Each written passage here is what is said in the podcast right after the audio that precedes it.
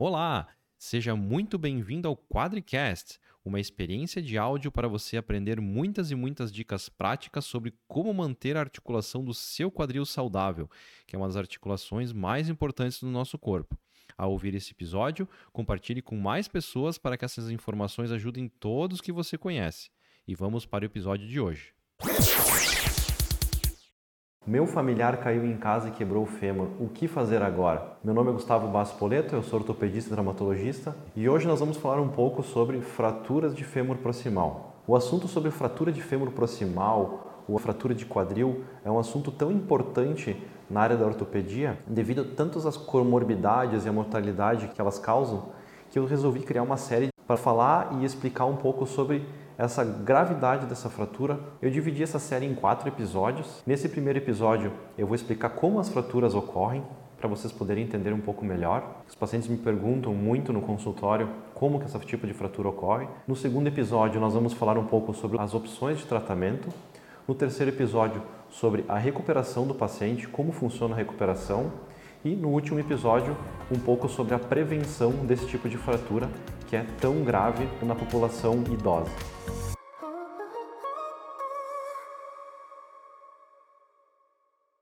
É um consenso entre nós ortopedistas a importância da prevenção das fraturas de fêmur proximal no idoso, principalmente em pacientes acima de 60 anos, devido à grande taxa de mortalidade e comorbidade que essa fratura pode causar. Para você ter uma noção, a taxa de mortalidade após dois anos de fratura pode chegar a 25%. Isso é muito alto. Para vocês terem noção da importância da prevenção da fratura do fêmur proximal, que é a fratura de quadril, no idoso. Eu vejo o medo que os familiares e o próprio paciente têm da cirurgia, porque a fratura de fêmur proximal, tanto a fratura de colo de fêmur quanto a fratura trocantérica que eu vou falar depois, elas são eminentemente cirúrgicas. Elas só não vão ser cirúrgicas se é um paciente acamado com uma saúde muito ruim que impossibilite a anestesia e o procedimento cirúrgico mas tem que ser um paciente que esteja muito debilitado, muito debilitado mesmo, porque a maior parte delas vão ser eminentemente cirúrgicas. E muitos familiares me perguntavam, ah, doutora, o paciente não pode ficar na cama esperando cicatrizar, e é aí que mora o perigo, a cama. O que acontece? O paciente fica na cama, ele vai evoluir ah, para pneumonia, vai evoluir para escaras, que são aquelas feridas que acontecem nas costas que depois acabam infeccionando, vai evoluir com desidratação, com desnutrição, com perda de massa muscular, porque ele não vai mais caminhar, e isso vira uma bola de, de neve que acaba culminando lá no final no falecimento do paciente. Então, a fratura de fêmur, a fratura de quadril, ela é o início do processo que, se não tratada rápido, de maneira eficaz e de maneira que possa voltar o paciente a caminhar, as consequências são muito ruins. Como que a fratura de fêmur acontece então? Existem dois grandes tipos de fratura de fêmur proximal ou fratura de quadril: as de alta energia e as de baixa energia. As de alta energia, geralmente o trauma mais comum é acidente de carro sentado, o paciente bate com o joelho no painel do carro e acaba fazendo fratura na região do fêmur proximal, às vezes até associado a outros tipos de fratura como acetábulo, que daí faz parte da pelve. E também pode ser nos acidentes de moto também, que pode acontecer, são acidentes de alta energia, que daí tem as outras complicações, que pode acontecer de ter traumatismos cranianos severos, pode ter traumatismos torácicos severos, pode ter traumatismos abdominais severos, que já não acontece nos traumas de baixa energia, que é o nosso foco dessa, dessa série de vídeos. Que são o quê? São fraturas que acontecem no idoso, que é a queda em casa que é a própria queda da própria altura, que se chama o paciente que cai em casa da própria altura e acaba fazendo a fratura do fêmur proximal. Não esqueça que quando eu falo de fêmur proximal, estou me referindo ao que todo mundo chama de quadril.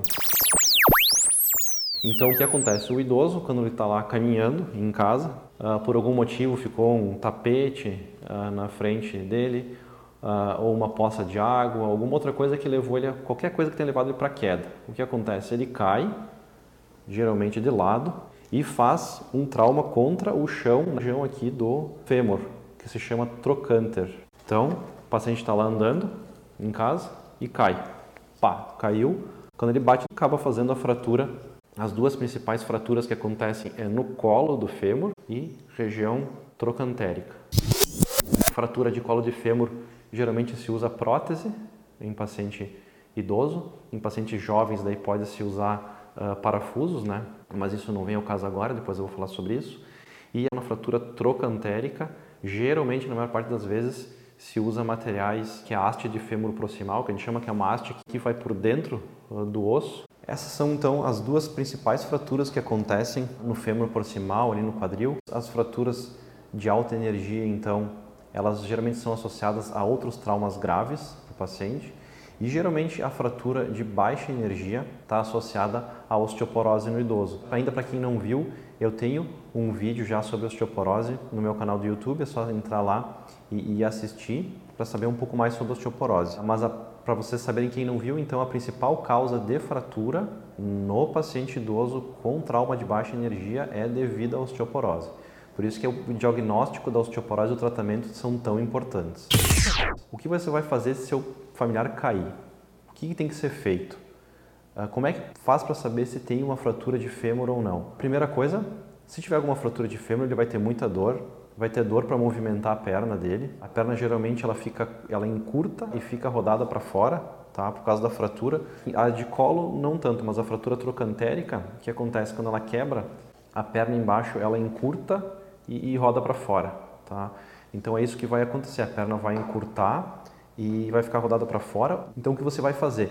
Você vai chamar um serviço de urgência e emergência, seja ele o SAMU ou um serviço privado, qualquer serviço que você tenha acesso, eles vão imobilizar o paciente numa maca rígida, colocar dentro da ambulância e vão levar para o hospital para fazer um raio-x. Não precisa ser feito ressonância, não precisa ser feito tomografia, é feito um raio-x simples, já pode ser feito o diagnóstico. Em alguns casos, uh, se solicita tomografia, mas é muito raro. Geralmente, com um raio-x simples, já consegue se fazer o diagnóstico tranquilamente. O paciente lá no hospital, então, após feito o diagnóstico, vão chamar o ortopedista. Ah, o ortopedista vai avaliar que tipo de fratura que é que tipo de tratamento que pode ser feito para aquele tipo de fratura. O importante é que o paciente com esses tipos de fratura, ele tem que ser operado. A janela de oportunidade para fazer a cirurgia é dentro de 72 horas, tá? Então, dentro de 72 horas reduz muito a comorbidade e a mortalidade do paciente. Porque o objetivo desse paciente é não deixar ele de cama, é fazer ele caminhar e sair da cama o mais rápido possível para evitar perda de massa muscular, para evitar desidratação, desnutrição, escaras e tudo que acaba virando depois uma bola de neve que vai levar o paciente a ficar clinicamente cada vez pior. Eu vou falar sobre todos os tratamentos, então fique atento, se você tiver alguma dúvida, me manda a mensagem pelo direct. Não tem problema nenhum, vou ficar satisfeito em responder. Se você tem algum familiar que já teve fratura de fêmur, algum familiar que está internado no hospital com uma fratura de fêmur, tiver alguma dúvida e quiser conversar comigo para eu esclarecer essas dúvidas, pode entrar em contato sem problema nenhum. Eu te encontro então no episódio 2 da série de fraturas de fêmur proximal. Até lá!